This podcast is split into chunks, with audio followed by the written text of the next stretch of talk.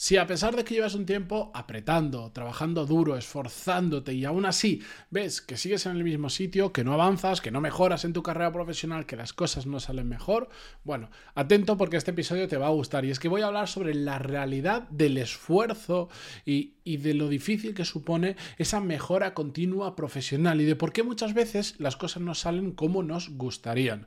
Para ello lo vamos a hacer en el episodio 1418. Yo soy Matías Pantaloni y esto ya lo sabéis, es Desarrollo Profesional, el podcast donde hablamos sobre todas las técnicas, habilidades, estrategias y trucos necesarios para mejorar cada día en nuestro trabajo. Antes de comenzar con el episodio de hoy, ya lo sabéis, esta semana es una semana importante para mí porque el miércoles 1 de marzo hasta el, miércoles 8 de marzo se abren plazas para la última edición de mi programa Core Skills. Y digo última edición porque en los siguientes meses, ya lo sabéis, va a cambiar, se va a transformar en un programa nuevo, va a subir el precio, prácticamente va a duplicar el precio porque lo que voy a entregar es mucho más del doble. Así que si estáis interesados, entráis en coreskills.es y ahí tenéis toda la información.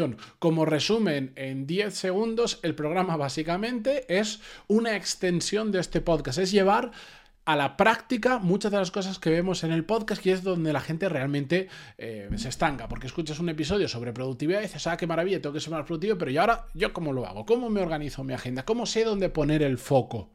¿Cómo hago para marcarme metas, para marcarme objetivos? ¿Cómo hago para mejorar esas habilidades como liderazgo, saber gestionar 100 emails al día, etcétera, etcétera? Pues todo eso lo vemos dentro de Core Skills. CoreSkills.es tenéis toda la información. De hecho, en la página tenéis hasta el método para poder contactarme por email, por WhatsApp o agendar una llamada conmigo de 15 minutos para realmente entender si lo que necesitáis se puede solucionar con el programa o no. Soy absolutamente transparente y cuando alguien me pregunta cosas que no están dentro del programa, no tengo ningún problema en decirle, igual este programa no es para ti. Así que, venga, vamos con el episodio de hoy.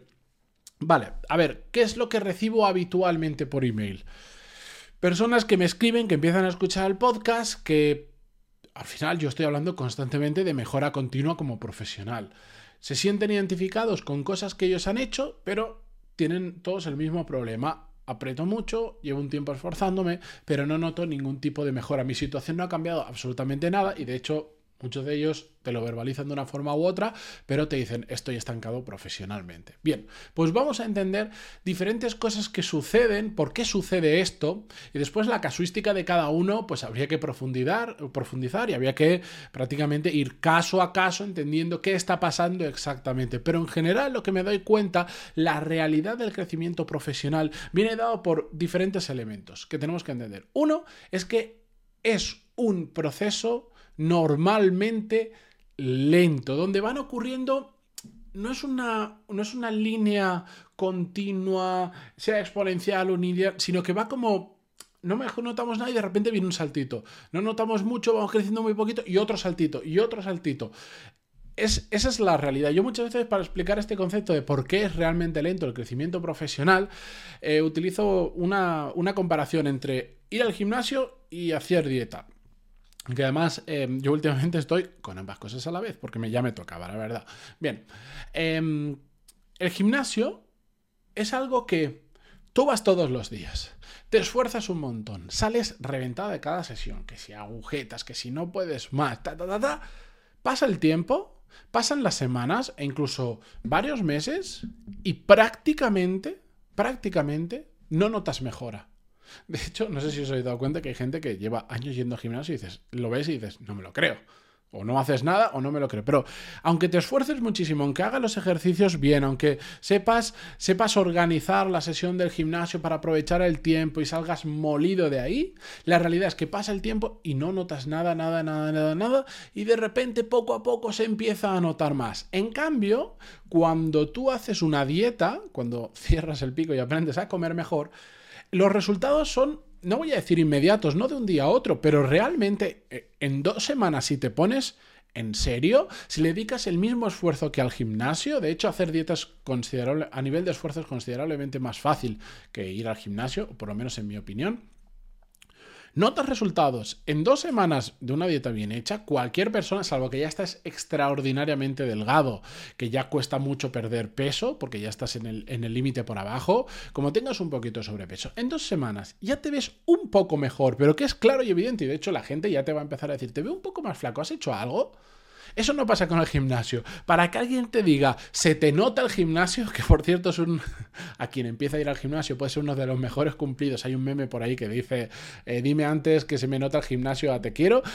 Em, para que alguien te diga, se te nota el gimnasio, tiene que pasar bastante, bastante tiempo. En cambio, para que alguien te diga, ostras, estás más flaco, en dos semanas lo consigues perfectamente. Es decir, hay uno que es un proceso lento que estás creando, estás, estás desarrollando por detrás, aunque aún no se vean resultados, y en cambio el otro, pues tiene un, tiene un efecto, es más efectista, es más, visualmente se ve mucho, mucho antes. Pues la carrera profesional, nos pese o no, es como ir al gimnasio. Hay que crear mucho por detrás aunque no se vea nada, porque es un proceso muy lento.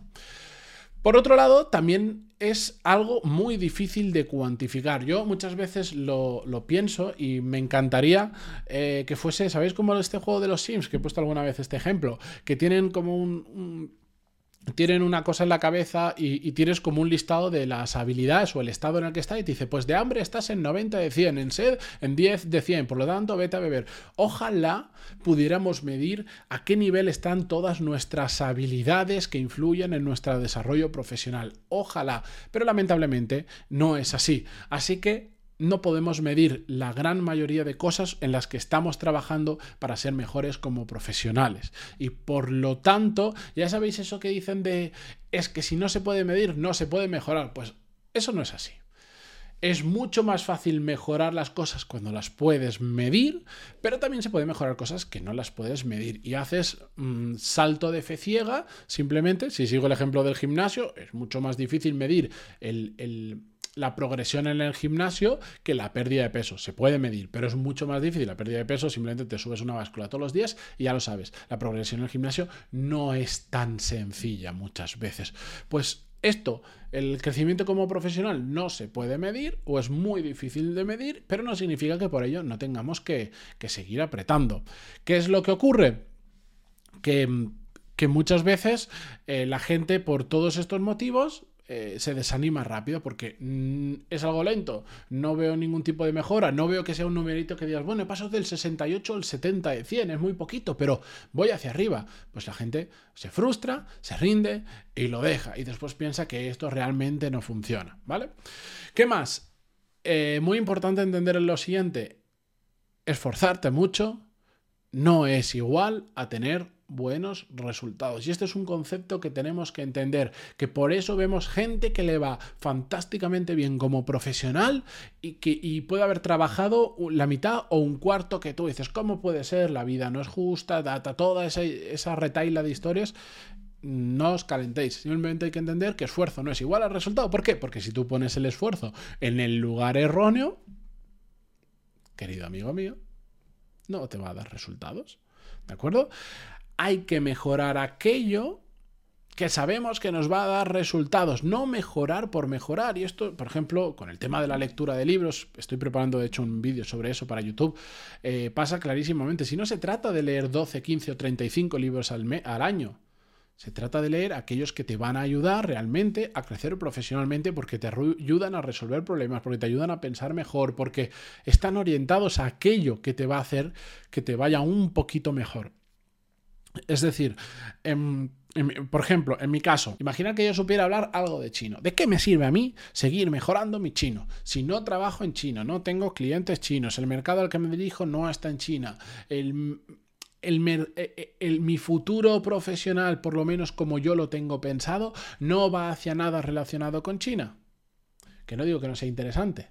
Ahora voy a esforzarme un montón sobre algo que tiene prácticamente nulo impacto en mi carrera profesional, porque yo he decidido que así sea. Otra cosa es que yo me orientara a trabajar en una empresa china, en irme a vivir a China, cosas así. Entonces, por más esfuerzo que yo haga, no va a tener ningún resultado, no va a tener ningún impacto. ¿De acuerdo?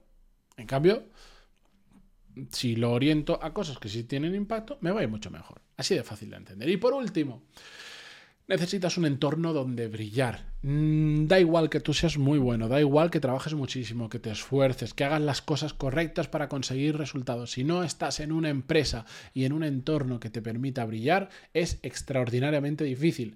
Este punto no lo voy a explicar porque ya le dediqué un episodio completo, exactamente el 1028, que además os lo voy a dejar en las, en las notas del programa. El episodio se llama No solo basta con ser bueno. Lo podéis buscar en Google, lo podéis buscar en Spotify o donde sea y os va a salir. Si no, en las notas del programa os dejo el enlace.